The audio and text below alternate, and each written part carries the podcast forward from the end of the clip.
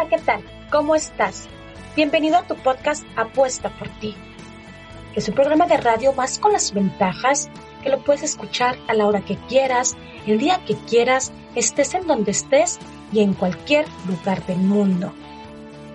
Te saluda tu amiga Carla de atrévetesaber.com y mi único propósito es de apoyarte para que tengas una semana llena de pensamientos positivos y llenos de motivación. Y no solo que queden ahí, sino de ponerlos en acción en cada momento de tu vida. Así que te invito a que te suscribas a todas las plataformas que tenemos para que no te pierdas ninguna actualización, ya sea por iBox, iTunes, Spreaker, Apple Podcasts, YouTube, Spotify, Pandora y sobre todo nuestra página oficial atrévetesaber.com. También te invito a que te unas al grupo de Apuesta por ti en Facebook, que encontrarás a personas como tú, con la misma visión de ser mejor cada día. Hoy te tengo un maravilloso tema, que sé de antemano que te va a encantar. Pero antes, déjame agradecer a la página La Mente es Maravillosa por tan extraordinarios temas que tienen para nosotros. Déjame hacerte una pregunta. ¿Eres de las personas que les gusta motivar a los demás para que se sientan mejor? ¿O eres de los que, si yo me siento mal, los demás se sientan mal? ¿Y no pones tu granito de arena para que las personas se sientan mejor? Bueno, pues yo hablo por mí. Yo sí soy. Yo soy las personas que a pesar de que me esté llevando la que me trajo, siempre voy a buscar las palabras correctas para hacérselas llegar a las personas que se sientan mal. Y la otra respuesta solamente tú la sabes. Así que vamos directamente al tema. Hay días en los que aquellos espacios que frecuentamos se encuentran ocupados por personas inmersas en mares de emociones negativas. Uno de ellos es el trabajo ya sea porque somos responsables de un equipo o los jefes de una empresa. Es nuestro deber intentar que esos ánimos se recuperen. Pero ¿cómo influir en otros de esa manera? Para ello, es necesario conocer el arte de motivar a los demás. Aunque en primera instancia es condición indispensable centrarnos en nosotros, sería imposible intentar motivar un equipo si nosotros no lo estamos. Como encargados del rendimiento de un grupo, siempre es importante prestar atención a las emociones que mandan en él. No olvidemos que la motivación de un grupo está relacionada de manera íntima con las emociones que predominan en él. Juntarse es un comienzo. Seguir juntos es un proceso. Trabajar juntos es un éxito. ¿Quieres sacar lo mejor de las personas que tienes a tu alrededor? Deseas impulsarlos hacia adelante porque sabes lo que pueden dar. Sin embargo, hay muchos motivos por los que todos ellos han frenado y empiezan a dar pasos hacia atrás. Entonces, el resultado previsible empieza a alejarse del deseado. Un proyecto puede ser rechazado, un problema familiar puede ocupar nuestros pensamientos en todo momento. El arte de motivar pasa por identificar las dificultades que surgen inevitables en cualquier proyecto y a las que hay que hacerles frente. Para que esta identificación sea posible y precisa, es necesario que exista una buena comunicación, una interacción que se base en el respeto, pero que a la vez estimule la asertividad y la expresión de opiniones. No siempre como jefes vamos a tener la razón. Las personas que trabajan para nosotros pueden ver desde otra perspectiva cómo están evolucionando las cosas. Así, es positivo que todas las opiniones sean escuchadas para que todos se sientan como parte del proyecto.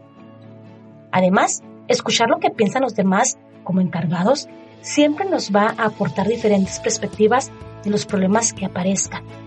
Perspectivas a las que nosotros desde la dirección difícilmente llegaríamos. Así que como decimos, motivar se hace en caliente ¿Sirve de algo echarle la bronca a un niño cuando la travesura la hizo el día anterior? Con respecto al arte de motivar, sucede exactamente lo mismo. La motivación debe darse en el momento exacto en el que se necesita. Por eso, como responsables de un equipo, tenemos que estar siempre alertas para fijarnos en esos breves instantes en los que nuestra intervención como motivadores puede tener un efecto mayor. Abre bien los ojos. De otra forma, no podrás darte cuenta de que está funcionando y que no. Refuerza con palabras lo que creas pertinente y ponlo por escrito para que quede constancia. Piensa que establecer una agenda ayudará a tu equipo a honrar a los pasos que ya están dando y pondrá a la vista todo lo que ha costado alcanzar una meta cuando ésta se consiga, algo que rondará de manera positiva en la motivación del grupo y en la tuya. Una de las cosas que siempre he dicho es que motivar no es lo mismo que presionar. A veces confundimos estos dos términos y por eso no obtenemos resultados esperados. Como jefe de un equipo, eres tú quien tiene la responsabilidad de dictar los pasos que hay que seguir, las pautas que se deben tener en cuenta y el ritmo de trabajo necesario para llegar al objetivo que hemos marcado.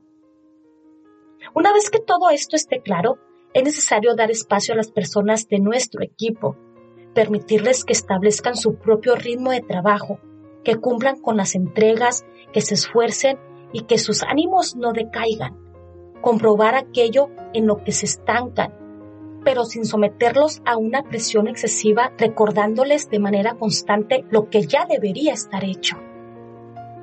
Un equipo trabaja para un fin común y cada uno de los miembros debe ser responsable de sus deberes.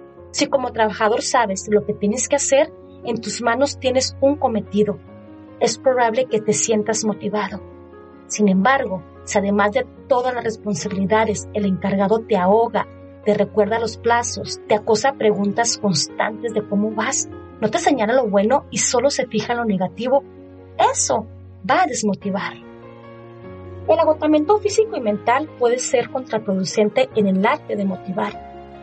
Por eso es necesario que al mismo tiempo que exprimamos nuestra mente, también permitamos que descanse, que a veces el trabajo se convierte en un suplicio. Pero con solo hacer una buena gestión de nuestra energía mental, podemos lograr que incluso sea hasta entretenido. Para llegar a este punto, es necesario dorar pequeñas píldoras creativas que nos permitan divertirnos con el trabajo, sin dejar al lado la responsabilidad que conlleva. ¿Qué podemos hacer al respecto? Un ejemplo puede ser parar unos 10 minutos, dejar todo lo que se está haciendo e irnos a tomar un café. Eres el jefe del equipo y sabes que por un momento que te relajes, esto no va a bajar el rendimiento, sino todo lo contrario. Despejarse es muy positivo. Nos permitirá liberar tensiones, interactuar y reírnos que seguro nos hace mucha falta. Otra medida creativa puede ser proponer una ronda de chistes o anécdotas durante cinco minutos o una siesta corta, conocida como un power nap. No es impredecible irse a ningún lugar, en el propio escritorio, en el lugar del trabajo, nos permitiremos un descanso divertido e imprevisto para recuperar energías y rehabilitarnos. Esta costumbre bien llevada también traerá un buen ambiente de grupo y nos dará información de cómo se siente cada uno de sus componentes más allá del trabajo. No importa cuántas veces te equivocas o con qué lentitud progresas, sigues estando muy por delante de los que ni siquiera lo intentan. Más o menos para terminar el tema, bien sabemos de comunicarnos con el equipo, interesarnos por lo que les ocurre a las personas que lo conforman, darles su espacio y romper esquemas es muy importante en el arte de motivar. Nuestro objetivo, que uno pueda divertirse con aquello que requiere de una gran seriedad y compromiso. Parece imposible, pero en realidad no lo es. Estas pequeñas recomendaciones ayudarán a tu equipo y a ti en particular a estar preparados para abordar nuestro próximo objetivo con ganas. Y no podía faltar esta fábula que te voy a contar. Personal me encantó, te lo vuelvo a repetir como al principio. Nuestros ánimos no están de nada bien, mas sin embargo cuando tenemos a personas encargadas con nosotros y a personas que necesitamos apoyar, hacemos hasta lo imposible para que estén bien.